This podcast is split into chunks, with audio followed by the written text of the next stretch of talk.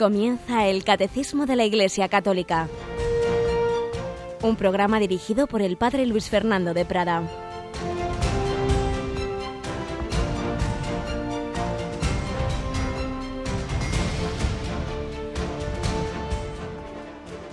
Alabados sean Jesús y María. Muy buenos días, queridos amigos, querida familia de Radio María.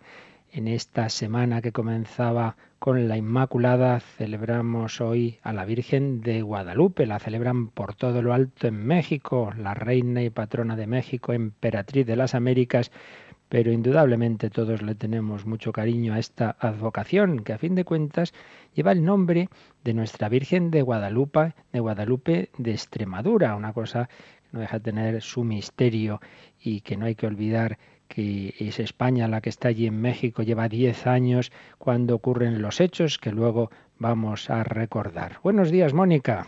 Muy buenos días, padre a ti también te, da devoción esta Virgen Guadalupana, ¿verdad que sí? Pues la verdad que sí. Además, eh, profundizar en las circunstancias de su aparición y de su imagen es un auténtico, una auténtica maravilla. Pues lo haremos hoy en nuestro primer comentario. Además, fíjate que la exhortación del Papa Evangelii Gaudium, que estamos estos días en, en los espacios de campaña, vamos leyendo poco a poco, pues la cita, cita, cita esas palabras que luego recordaremos todo su contexto. No estoy yo aquí que soy tu madre.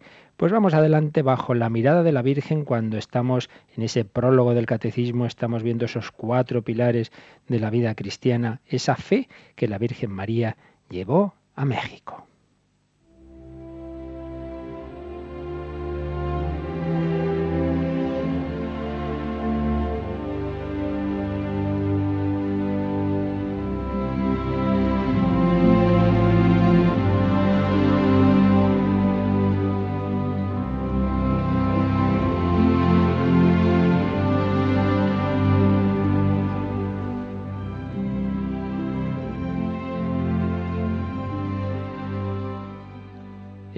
De diciembre de 1531.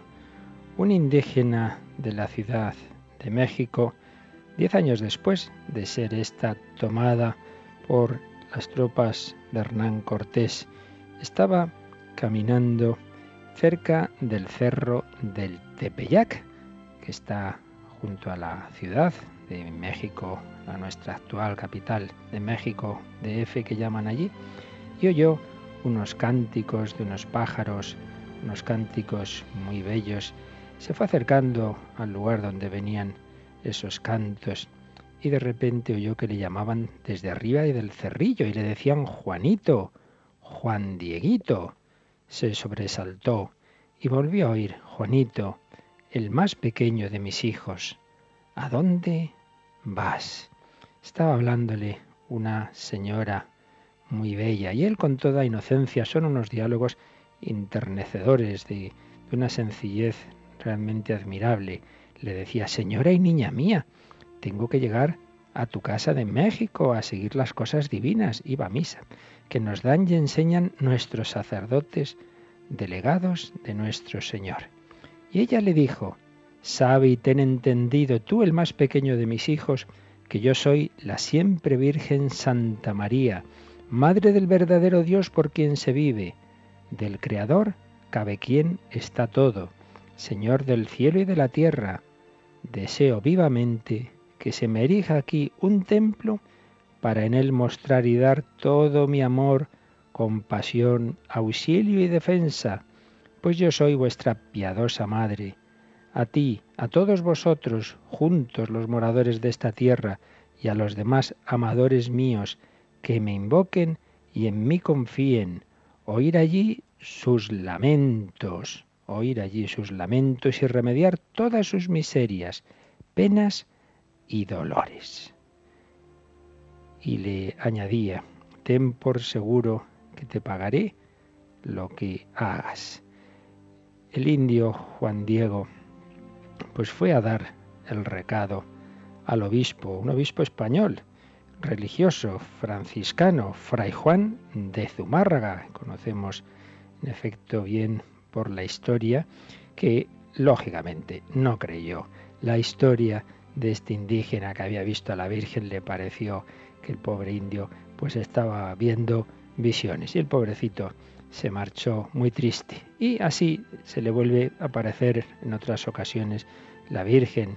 Él dice, le dice, si es que yo no, yo, no soy el indicado para eso, lo típico en todas las encomiendas que el Señor nos hace. Y le respondería la Virgen en esa otra segunda aparición, Oye, hijo mío, el más pequeño, ten entendido que son muchos mis servidores y mensajeros, a quienes puedo encargar que lleven mi mensaje y mi voluntad, pero es de todo punto preciso que tú mismo solicites y ayudes y que con tu mediación se cumpla mi voluntad. Mucho te ruego, hijo mío, el más pequeño, y con rigor te mando que otra vez vayas mañana a ver al obispo.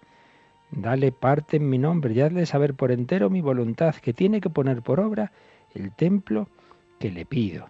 Y otra vez dile que yo en persona, la Virgen Santa María, Madre de Dios, te envía.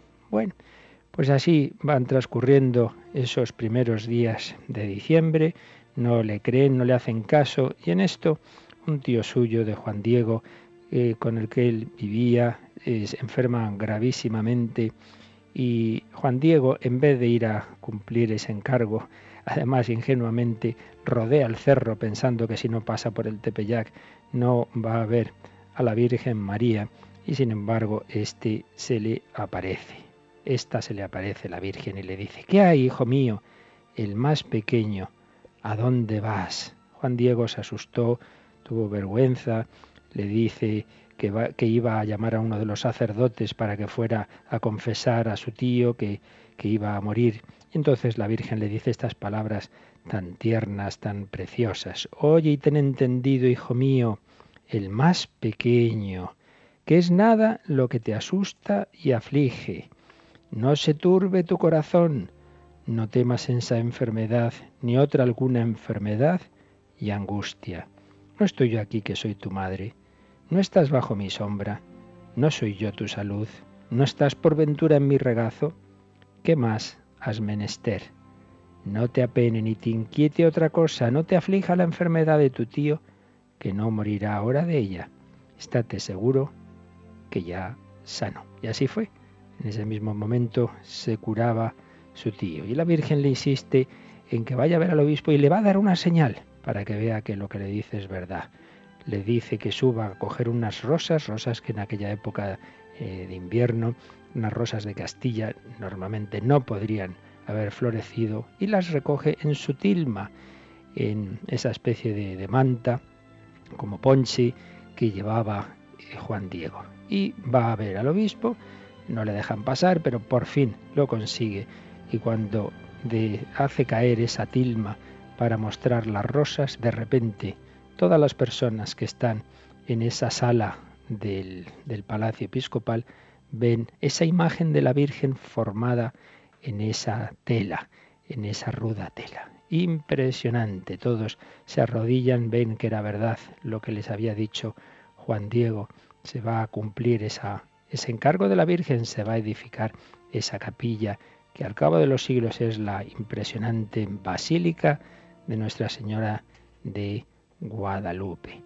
Y muchos dirán, bueno, bueno, bueno, qué historias, esto, esto no tiene ni pies ni cabeza. Pues lo que son las cosas. En el siglo XX, con todos sus medios técnicos y científicos, se ha estudiado muy, muy, muy a fondo por grandes científicos. La misma NASA envió a algunas personas a hacer ese estudio se ha enviado esa tela y todos los resultados son absolutamente asombrosos.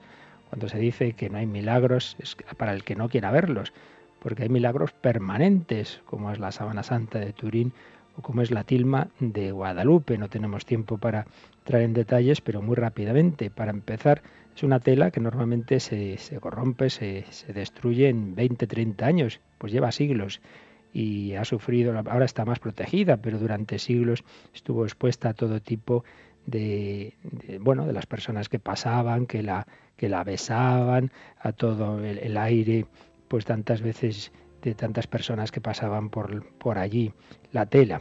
El tipo de, de, pintura, no, es, no hay pintura, no se sabe cómo se ha formado esa, esa imagen. No se encuentra ningún, ningún tipo de colorante natural, ni animal, ni mineral. Es inexplicable la formación de esa imagen.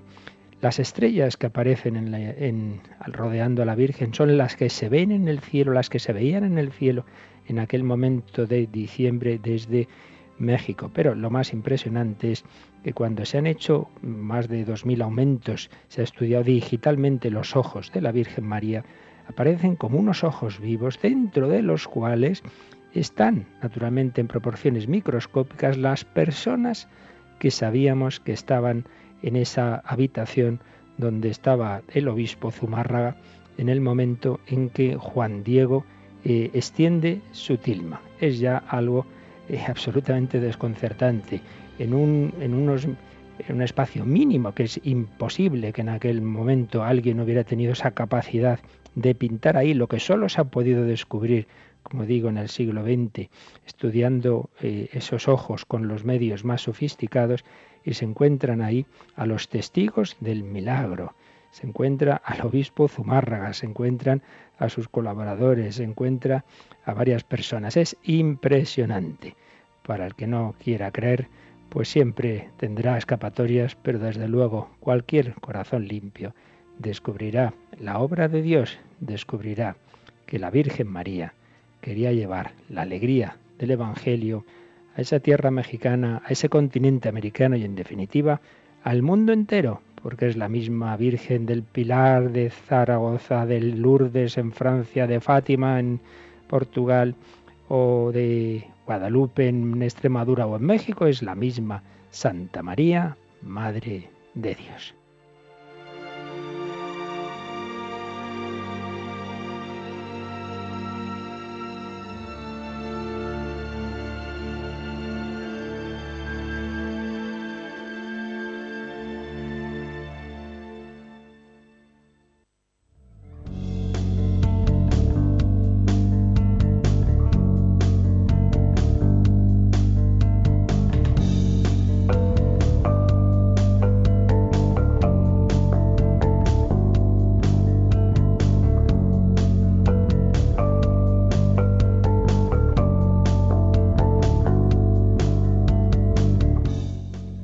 Mónica, historia conmovedora, historia que interpela a la razón y a la ciencia, ¿verdad?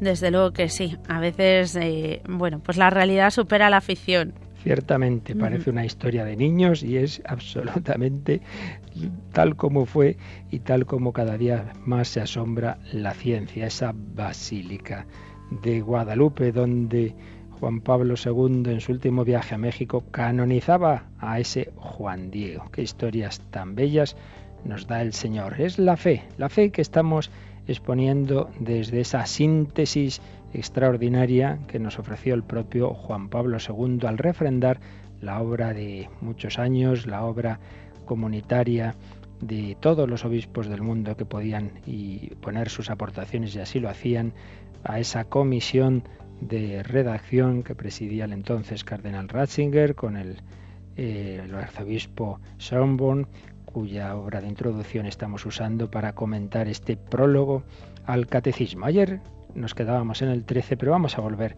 a recordar lo que nos dice el número 13 del catecismo, Mónica.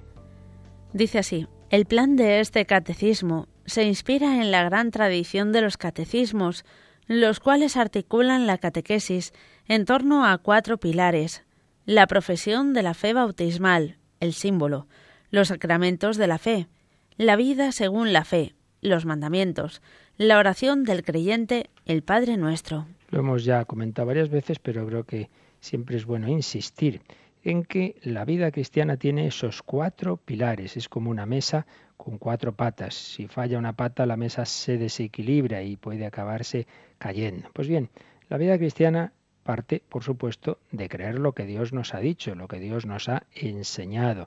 Parte de la revelación de Dios que creemos por la fe y que sus puntos esenciales están resumidos en el símbolo, en el credo, oración que haremos muy bien en rezar todos los días, especialmente como acción de gracias de todo lo que el Señor ha hecho por nosotros.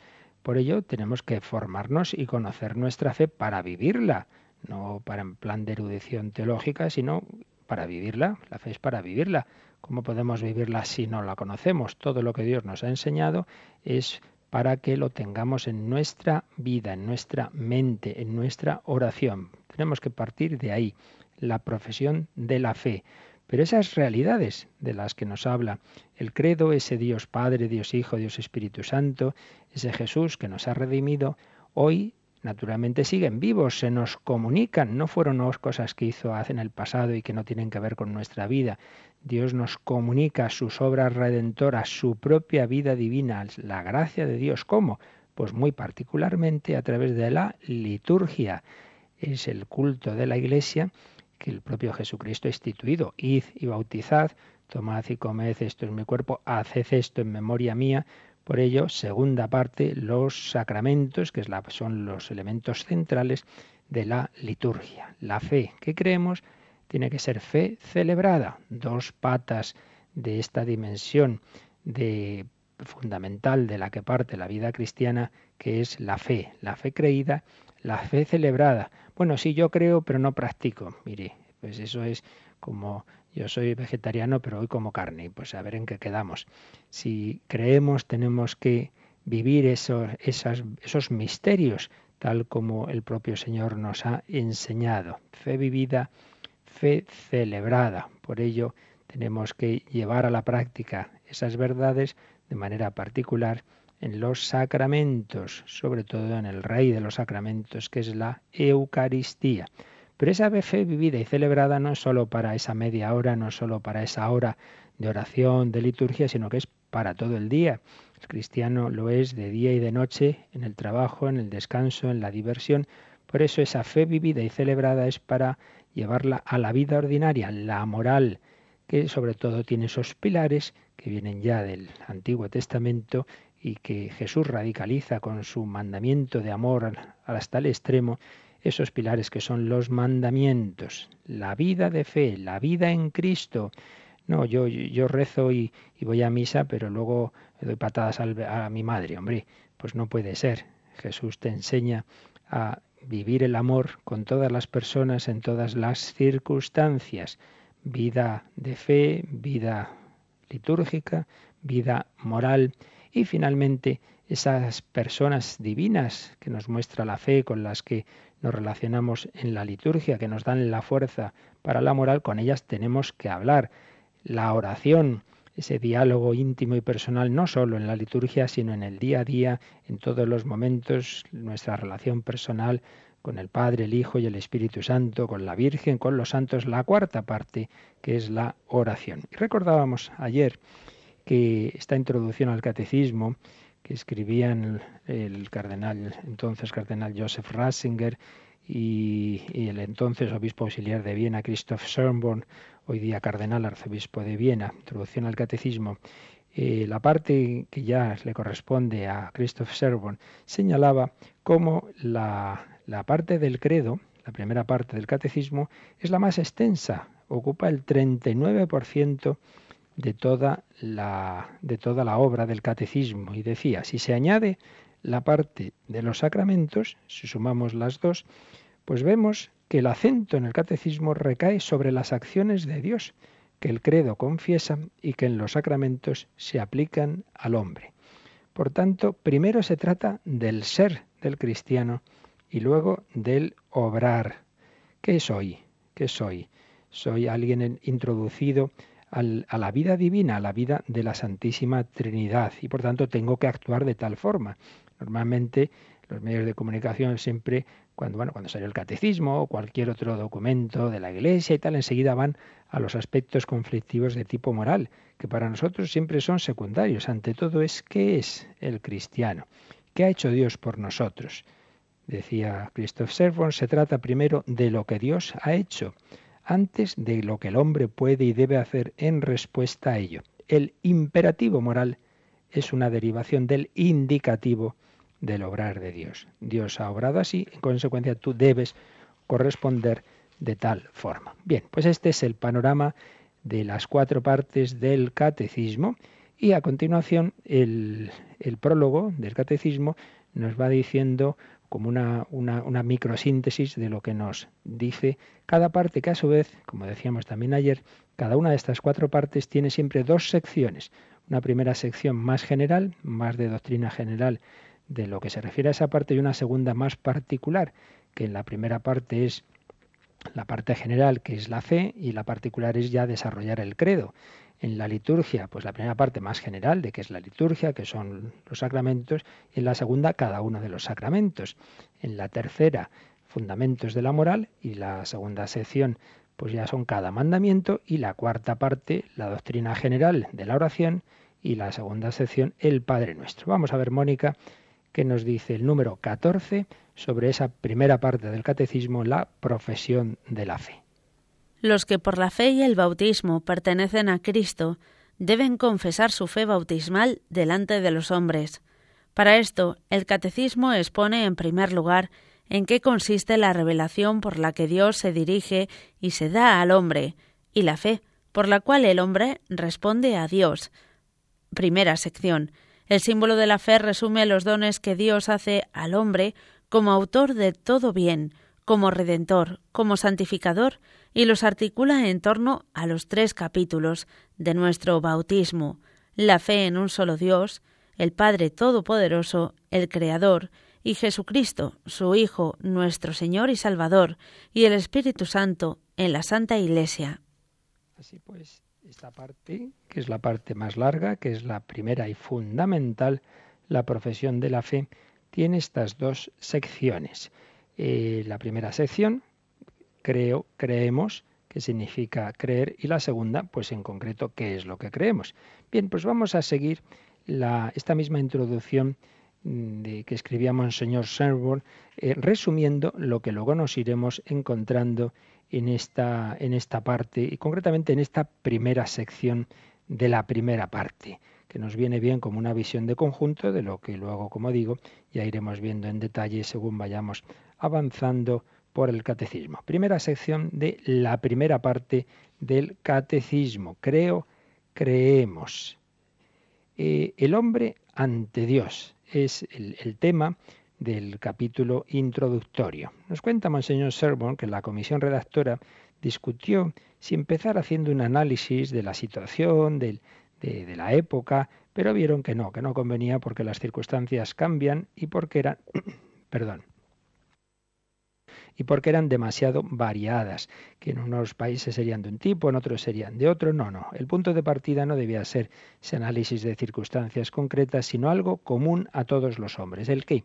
La capacidad de Dios que tiene el hombre, su dimensión religiosa. Ahí va a empezar, por ahí va a empezar ya propiamente el catecismo. Todo ser humano, también el que se dice ateo furibundo, lo quiera o no, está hecho por Dios y para Dios, tiene capacidad de Dios.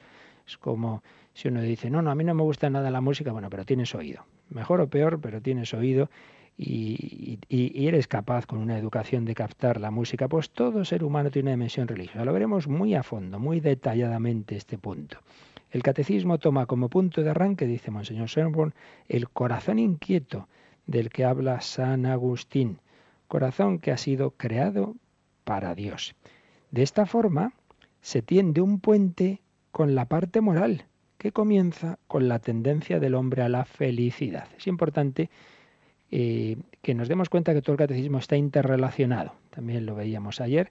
Es una síntesis orgánica en la que cada parte tiene que ver con las demás. Entonces ese, ese punto de partida de la primera parte, que el hombre está hecho para el infinito, para Dios, que, está hecho para la felicidad, esa felicidad en realidad plena, plena, plena, solo la encuentra en la visión de Dios, pues es también el punto de partida de la tercera parte, cómo tenemos que vivir, cómo tenemos que actuar para encontrar la felicidad. A continuación se nos va a hablar de algo muy importante, las vías del conocimiento de Dios. La razón humana tiene capacidad para ver si Dios existe. También lo veremos con detalle. Todos estos puntos de especial relevancia para nuestro día a día los veremos con más calma que otros de tipo, digamos, más técnico. Se vio que era importante profundizar en esa doctrina, porque la convicción de que la razón humana puede conocer a Dios es el presupuesto del diálogo de la Iglesia, de cualquier cristiano, con todos los hombres. Yo puedo hablar con cualquier persona de Dios, porque todos tenemos una razón que tiene capacidad para conocer a Dios. Otra cosa es que el hombre se quiera cerrar y no quiera ver milagros, como antes comentábamos, pero una persona es buena, busca la verdad, nadie se la ha mostrado, tenemos ese punto de apoyo para dialogar con él. La razón humana es capaz de reflexionar que tiene que haber un Dios que nos ha creado, tenemos que ver si ese Dios nos ha hablado, etcétera. Luego pensaron si meter en esa primera parte la relación del cristianismo con las demás religiones, pero se vio que era preferible dejarlo para la parte de la Iglesia, eh, como hace el propio Vaticano II. Esto es el primer capítulo de esta primera sección de la primera parte del Catecismo. Capítulo segundo. Si en el primer capítulo se hablaba de la búsqueda del hombre, el segundo profundiza en cómo Dios se acerca a los hombres. Lo primero es el hombre, digamos que busca a Dios hacia arriba, está como como esa búsqueda vertical, pero el segundo es el descenso de Dios a los hombres. Ya no es el hombre que busca a Dios, sino Dios que busca al hombre, Dios que se acerca a los hombres. Y aquí se trata de la revelación. Dios ha hablado, Dios se ha revelado. Se habla de la transmisión de la revelación, como esa revelación que Dios fue haciendo en la historia a su pueblo y luego sobre todo en Jesucristo, cómo esa revelación se nos ha transmitido a todos los hombres. Ahí se habla de la Sagrada Escritura y se habla de la tradición y sobre todo se sigue la constitución, el documento del Vaticano II sobre la revelación, la Dei Verbum. La revelación acontece gradualmente. Dios fue hablando poco a poco, fue sellando diversas alianzas con los hombres hasta llegar a su plenitud en Jesucristo, que es la palabra universal y única de Dios. Su venida no suprime las alianzas anteriores, sino que les da cumplimiento. La transmisión de esa revelación divina se produce, nos va a decir este segundo capítulo de la primera sección, de la primera parte del catecismo, esa transmisión de la revelación divina se produce a través de la tradición apostólica, que fluye hacia nosotros en la tradición escrita y oral, a partir de la fuente única y originaria la santa herencia de la fe, se le confía a toda la Iglesia, pero es incumbencia directa de su magisterio, del magisterio de la Iglesia, velar por ella. El sentido de la fe de los creyentes la comprende siempre de nuevo, va profundizando en ella bajo la guía del Espíritu Santo. Tendremos aquí explicaciones sobre la Sagrada Escritura que se apoyan en ese documento del Vaticano II, la Dei Verbum. Cristo es presentado como el centro de la Escritura como la palabra única, que se expresa en muchas palabras. Se nos va a explicar la inspiración de la Biblia. ¿Qué queremos decir cuando hablamos de que la Biblia, que es palabra humana, es sin embargo palabra de Dios?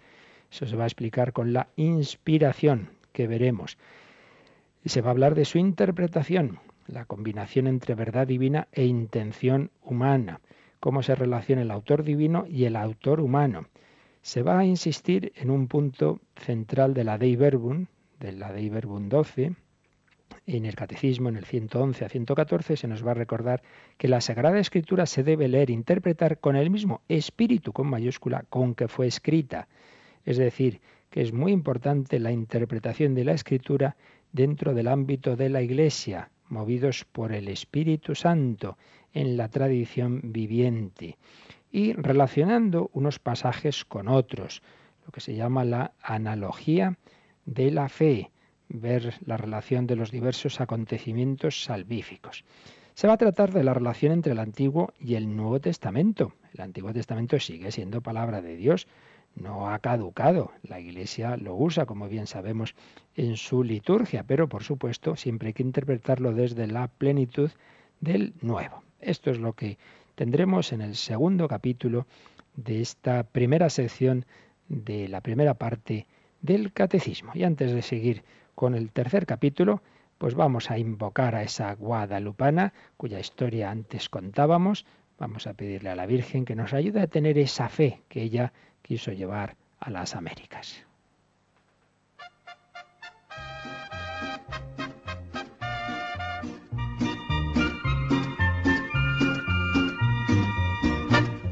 El cielo una hermosa mañana, desde el cielo una hermosa mañana, la guadalupana,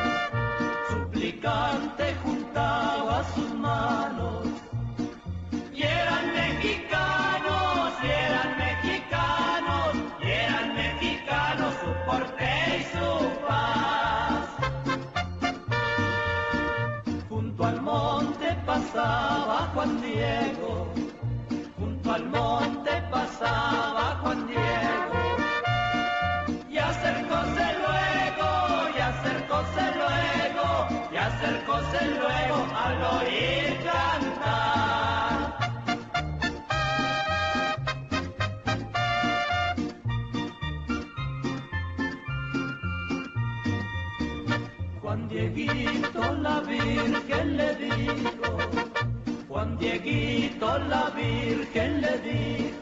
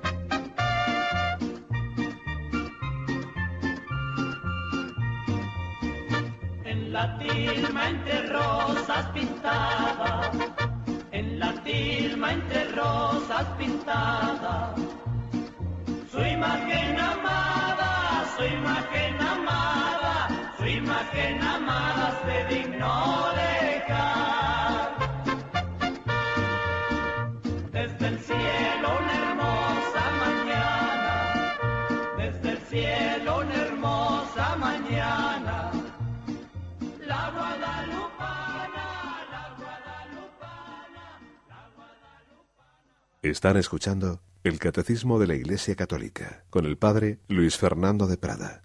Y estamos viendo ese número 14 donde el prólogo del Catecismo de la Iglesia Católica nos va explicando lo que va luego a desarrollar, nos va haciendo como una pequeña síntesis de esa estructura, de ese desarrollo que luego irá desenvolviendo y que así nos sirve a nosotros también como una primera visión de conjunto de esas cuatro partes del catecismo que luego iremos explicando. Estamos en la primera parte del catecismo, que es el credo, la profesión de la fe, que decíamos que tiene dos secciones. Primera sección se titula Creo, creemos.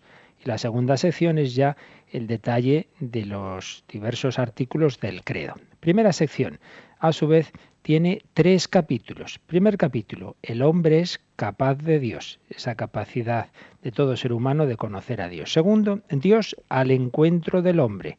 Estábamos viendo ahí la revelación de Dios, la transmisión de la, revelación divina y la Sagrada Escritura. Eh, partes del catecismo, secciones y capítulos. Y a su vez cada capítulo se divide en artículos. Este capítulo segundo, Dios al encuentro del hombre, tiene tres artículos, la revelación de Dios, la transmisión de la revelación divina y la Sagrada Escritura. Y capítulo tercero de esta primera sección tiene a su vez dos artículos. Creo, primer artículo creo y segundo artículo creemos. Creo y creemos. Vamos a ver la explicación de, esta, de este capítulo que nos daba Monseñor Shenborn. Decía así, escribía así, la fe es la respuesta adecuada del hombre al Dios que se revela. Si Dios nos ha hablado, si Dios se ha revelado, pues lo que debemos hacer es creer lo que Dios nos ha dicho. La obediencia de la fe se ilustra con el ejemplo de Abraham y de María, dos figuras originarias de la fe. Recordad, hay una expresión en la Santa Misa que dice Abraham nuestro Padre en la fe, la fe de Abraham que se fió de Dios cuando le decía que a pesar de su ancianidad y de la esterilidad de su mujer, sería padre de muchas naciones. Es el origen del pueblo de Israel, es el origen de los creyentes eh, de Jesús le citará y dirá, Abraham se alegró de ver mi día. El ejemplo de Abraham y por supuesto el ejemplo supremo que es el de María, feliz tú que has creído. La obediencia de la fe se ilustra con esos dos grandes ejemplos, Abraham y María. Lo que es la fe no se determina primeramente a partir de la actitud subjetiva, sigue diciendo Monseñor Sermon, sino a partir de su objeto, la fe dirigida a Dios y a Jesucristo y al Espíritu Santo porque son Dios. La fe es gracia y acto humano a la vez. Gracia es un don de Dios, no podemos dárnosla a nosotros mismos ni dársela a otro por nuestras reflexiones, es gracia. Pero es verdad que está esa colaboración humana dice Monseñor Sembor, si no fuera gracia, no podría llegar a Dios mismo. Solo con la gracia de Dios podemos llegar a Dios. Pero si no fuera un acto humano, no sería una respuesta del hombre. Desde el punto de vista de su objeto, que es Dios, la fe es absolutamente cierta, no es una probabilidad, es absolutamente cierta. Se funda en la palabra de Dios, que es la verdad en persona. Pero en cuanto a acto humano, es al mismo tiempo una búsqueda que puede conocer la oscuridad, que puede conocer la noche, si objetivamente podemos vivir la fe y así ocurren épocas de nuestra vida, pues con oscuridades, con dudas, ya lo veremos. La fe debe crecer, debe acreditarse ante todas las amenazas. Por ello depende del nosotros de la Iglesia. El creo del credo lo dice primero la Iglesia, nuestra Madre, que nos enseña a decir creo. Por tanto, creo y creemos, creo yo, pero mi fe está dentro del creemos de toda la Iglesia. Pues esto es lo que nos va a explicar la primera sección, eh, creo, creemos, de esta primera parte del catecismo. Y la segunda sección es el desarrollo del credo. Y nos explicábamos, señor Sermor, que el catecismo va a seguir el, el símbolo de los apóstoles que decimos que en realidad era el, credo, era la confesión bautismal de la Iglesia de Roma. Pero a la vez el catecismo lo va a completar con el credo niceno constantinopolitano. Lo que solemos decir nosotros el credo corto y el largo en la misa, ¿verdad? Que a veces se usa uno y a veces se usa otro. Pues el catecismo va en principio a seguir la estructura del corto, del símbolo de los apóstoles, pero completándola con el largo. Y a su vez, este, el credo pues como es natural, tiene una estructura ternaria, porque está en relación a las tres divinas personas. Creo en Dios Padre, y en relación con el Padre se nos va a hablar de la creación, creo en Jesucristo, su Hijo, y ahí se nos va a hablar de la obra redentora, y creo en el Espíritu Santo, y ahí se nos va a hablar de la obra santificadora a través de la Iglesia y de todas sus eh, conclusiones, incluso de tipo escatológico, la vida eterna, la resurrección de la carne, etcétera. Tres partes, tres partes del credo, tres partes de, esta explicación que nos va a hacer el catecismo, pero a su vez eh, subdivididas en doce artículos, porque ese símbolo de los apóstoles se llama así porque tiene doce, está eh, estructurado en doce partes, en doce artículos, y un poco como estaba ahí el simbolismo de como si cada uno de esos artículos tuviera que ver con un apóstol. Era, ya decimos que era el credo de la Iglesia de Roma, pero que se quería eh, poner en relación con los doce apóstoles.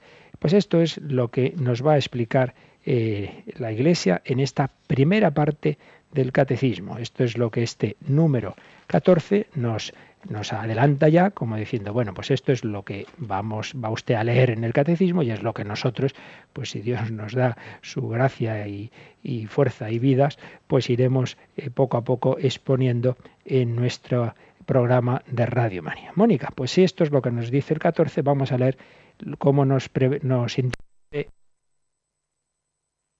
el, número 15 del Catecismo. La segunda parte del Catecismo expone cómo la salvación de Dios realizada una vez por todas por Cristo Jesús y por el Espíritu Santo se hace presente en las acciones sagradas de la liturgia de la Iglesia, primera sección, particularmente en los siete sacramentos, segunda sección.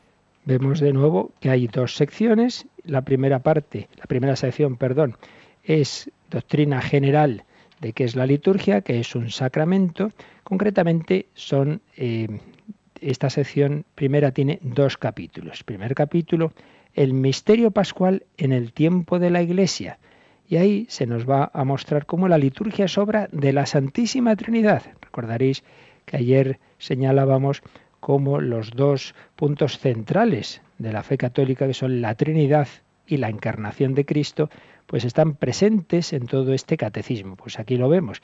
Lo primero que se nos dice de la liturgia es que sobra de la Santísima Trinidad, el Padre, fuente y fin de la liturgia, Cristo que obra en la liturgia, el Espíritu Santo y la Iglesia en la liturgia. Primer artículo de este primer capítulo. Segundo artículo de este primer capítulo, el misterio pascual en los sacramentos de la Iglesia, la dimensión cristológica como Cristo y su misterio pascual, pues están presentes en los sacramentos. Este es el primer capítulo de la primera sección de esta segunda parte del catecismo. Y el segundo capítulo es la celebración sacramental del misterio pascual. Y ahí se van a entrar en detalles. ¿Quién celebra? ¿Cómo celebrar? ¿Cuándo celebrar? ¿Dónde celebrar? Preguntas muy interesantes que iremos viendo en esta segunda parte del catecismo. Podemos eh, subrayar, siguiendo los subrayados a su vez de Monseñor Servon, algunas ideas de esta segunda parte, de esta primera sección de la segunda parte. Los sacramentos son como fuerzas que salen del cuerpo de Cristo para curarnos las heridas del pecado y para darnos la vida nueva de Jesucristo. Fijaos que todas las obras, los milagros que Jesús hizo en su vida terrena, pues hoy día diríamos que sus manos, esas manos que curaron los ojos del ciego, esas manos que se pusieron en la lengua del sordomudo, esas manos son ahora los sacramentos. A través de los sacramentos Jesucristo nos toca, nos toca a, través de esas manos del sacerdote que nos perdona los pecados o que unge con el santo óleo al enfermo a través de los sacramentos se hace vivo esa presencia de Cristo. Muy particularmente en cada sacramento, pues es Jesucristo realmente quien actúa en todas las circunstancias de nuestra vida. Así pues, una primera sección en la que se nos da esa doctrina general eh, de los sacramentos y una segunda sección en la que ya se va a entrar al detalle de los siete sacramentos. ¿Y en qué orden? Pues mirad, esto es importante y de esas cosas que conviene que, las tengamos siempre claras.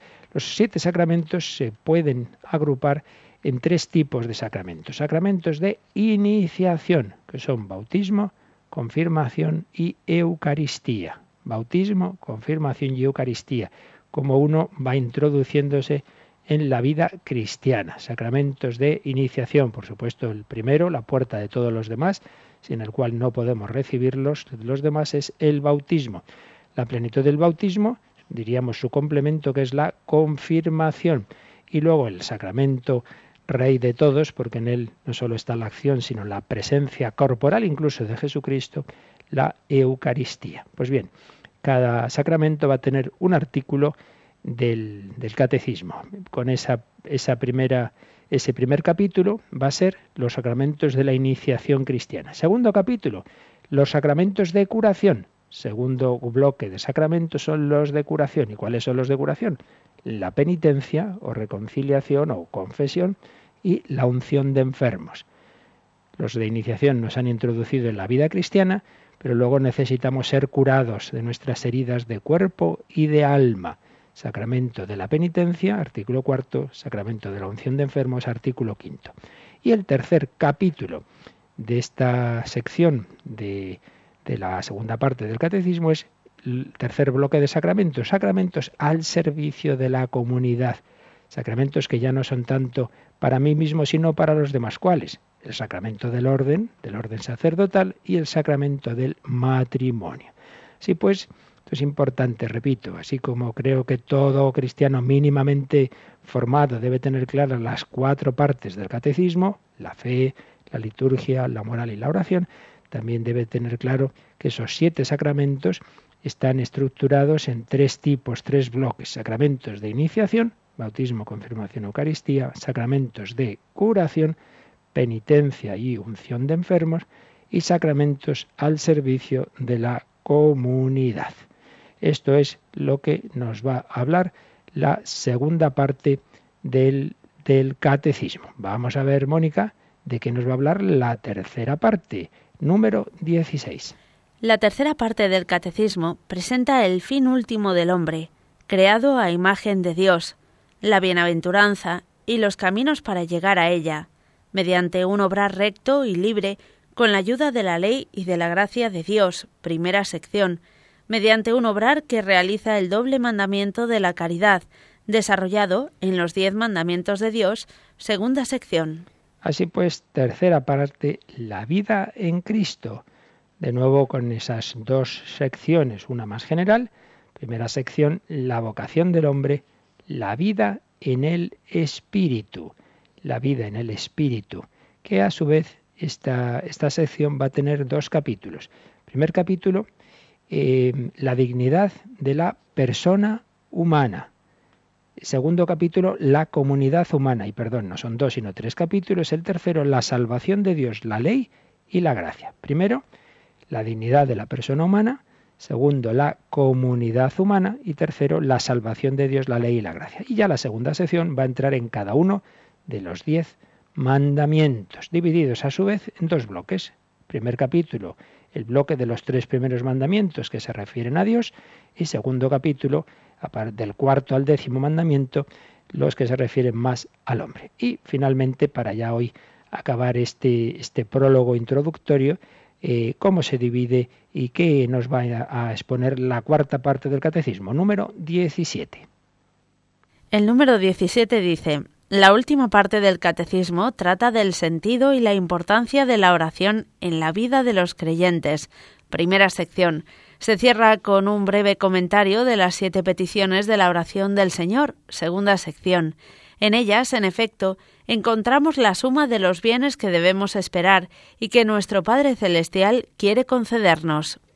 Así pues, primera sección, una doctrina general sobre la oración que tiene estos capítulos. La revelación de la oración, llamada universal a la oración, es el capítulo primero. La tradición de la oración, capítulo segundo. La vida de oración, capítulo tercero. Y la segunda sección, pues es el comentario al Padre Nuestro. Menudo panorama tenemos tan bello, tan profundo, tan práctico, porque como veis no son cuestiones así teóricas, sino lo que necesitamos para nuestra vida cristiana. Pues aquí se nos ha dado ese panorama, ese panorama, esa panorámica general de lo que nos va a ir exponiendo el catecismo de la Iglesia Católica. Tenemos tarea para años y como ya se ha ido haciendo por ilustres predecesores en este programa, que tanto provecho nos han hecho a todos, pues volveremos a ir profundizando en estas enseñanzas de nuestra Santa Madre Iglesia. Creo que ya hemos dicho demasiado por hoy, vamos a dejar que repose en nuestro corazón y estos últimos minutos también, si queréis escribir o llamar con alguna consulta o pregunta, pues os recuerdan ahora cómo podéis hacerlo.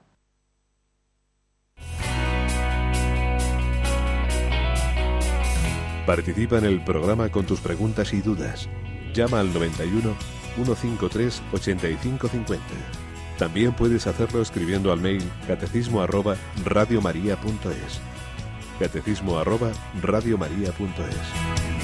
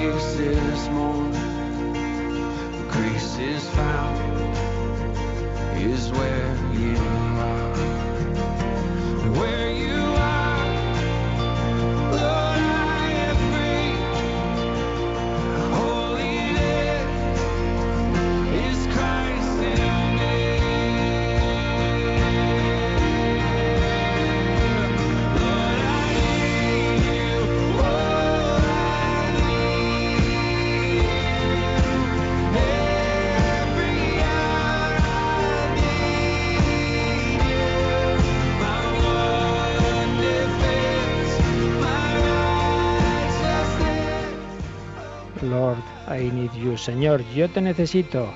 Así lo cantaba en la JMJ de Brasil, Matt Maher. Señor, te necesito, necesito tu palabra, necesito la fe que da sentido a mi vida, necesito tu presencia a través de la liturgia, de la oración, de los sacramentos, para vivir la vida cristiana. Nos escribe Pilar Pérez, dice, catecismo, compendio, yucat, ¿cuántos hay? Bueno, lo que es catecismo mayor es este, el catecismo de la Iglesia Católica, que es el modelo supremo, es un acto de magisterio de la Iglesia, puesto que elaborado por una gran colaboración de obispos del mundo entero, pero recibió su autoridad de la promulgación del Santo Padre Juan Pablo II. Después se vio que tiene una gran amplitud y que convenía tener una versión más reducida, más sencilla, y fue el compendio, también un acto de magisterio. El catecismo, que es el catecismo largo, completo, y el compendio, que son las los resúmenes básicos de la enseñanza. Y luego el Yucat no es propiamente un acto de magisterio de la Iglesia, fue un catecismo para jóvenes que se elaboró en Austria, pero que ha recibido todas las aprobaciones y de hecho recordáis el Papa Benedicto XVI lo regaló en la JMJ de Madrid, pero es algo digamos de otro orden. Lo realmente fundamental son el catecismo y el convenio. Y luego hay otros catecismos ya nacionales que las diversas conferencias episcopales u obispos en sus diócesis van aprobando, que todos ellos deben inspirarse en ese catecismo mayor. Mónica, tenemos alguna llamada, creo, ¿no? Así es, nos llama Georgina y le pide que por favor explique un poco más detenidamente porque no termina de entender qué significa la palabra querigma. Querigma, querigma, querigma es predicación, es anuncio, pero se suele reservar al anuncio, a la predicación del núcleo esencial de la fe. Eh, se encuentra San Pablo con unos hombres que, oiga, ¿usted qué predica? Entonces le dice, mira, yo ante todo lo que predico es a Jesús. ¿Y quién es Jesús? El Hijo de Dios eterno que se ha hecho hombre, que ha muerto y ha resucitado para darte plenitud de vida, para salvarte de tus pecados, para llevarte a la vida eterna.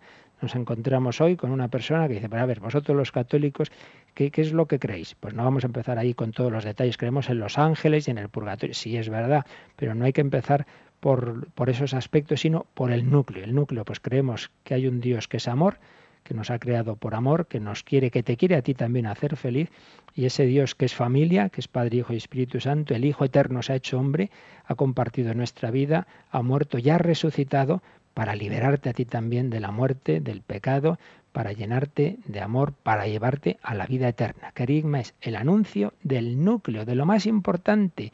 Juan Pablo II, lo he repetido muchas veces, resumía el querigma en la exhortación apostólica Christi Fideles Laici 34 con estas palabras: Dios te ama, Cristo ha venido por ti. Para ti Cristo es el camino, la verdad y la vida. Ese es el carisma el núcleo del Evangelio, lo esencial, Dios te ama, tenemos que transmitirlo a cada persona con la que nos encontremos, antes que con las palabras, con los hechos. Como Dios te ama, que manifieste mi vida el amor que yo también te tengo. Dios te ama. Cristo ha venido por ti. El Hijo de Dios se ha hecho hombre pensando en cada uno, pensando en ti. Cristo ha venido por ti. Para ti Cristo es el camino, la verdad y la vida. Y fijaos que ahí podemos ver estas partes del catecismo. Es el camino, es el modelo de moral, lo que tenemos que vivir en el día a día. La verdad, lo que tenemos en el credo, la verdad. Y la vida, la vida que Dios nos comunica especialmente en los sacramentos y en la oración. Ese es el núcleo de nuestra fe que se nos va a ir desarrollando en estos cuatro pilares del catecismo, estas cuatro partes con sus dos secciones, cada parte, como hemos visto hoy, y es lo que iremos desarrollando pues poco a poco eh, en esta exposición del catecismo, aunque aún nos queda, del prólogo, aún nos queda unos apartados sobre mm, indicaciones prácticas para el uso del catecismo y adaptaciones. Las veremos muy deprisa porque aquí hay poco que explicar, pues ya en la próxima semana, si Dios quiere. Recuerdo que mañana tendremos, tendremos a, eh, la explicación de la cuarta parte del, del catecismo, de la oración que está haciendo el Padre Miguel Ángel Morán. El sábado, en el programa En torno al catecismo, dado que estamos hablando de la catequesis, tendremos una nueva conferencia de Monseñor Juan Antonio Rech, obispo de Alcalá, a los catequistas sobre la catequesis.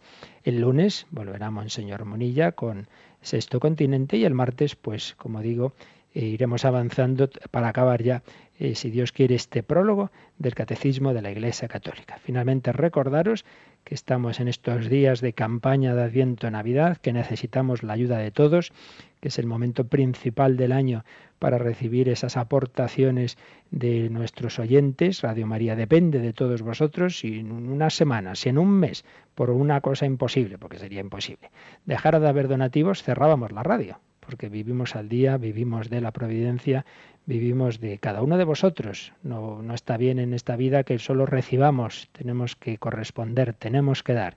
Si te ayuda Radio María, contribuye a que puedas seguir adelante. Pues ya sabéis, todo el día están nuestros voluntarios, aunque muy particularmente estarán hoy en dos horas, a las doce y media y a las seis de la tarde, están nuestros voluntarios al teléfono para recibir vuestras aportaciones, vuestros donativos en el 902 500 518. Pues pedimos a la Santísima Trinidad y a la Guadalupana, a la Virgen María, la Madre de Dios, la Inmaculada, que interceda para que recibamos la bendición del Padre, del Hijo y del Espíritu Santo que ahora se nos comunica. El Señor esté con vosotros y la bendición de Dios Todopoderoso, Padre, Hijo Espíritu Santo descienda sobre vosotros y os acompañe siempre. Amén. Nos vemos, nos oímos en el Ángelus a las doce, si Dios quiere.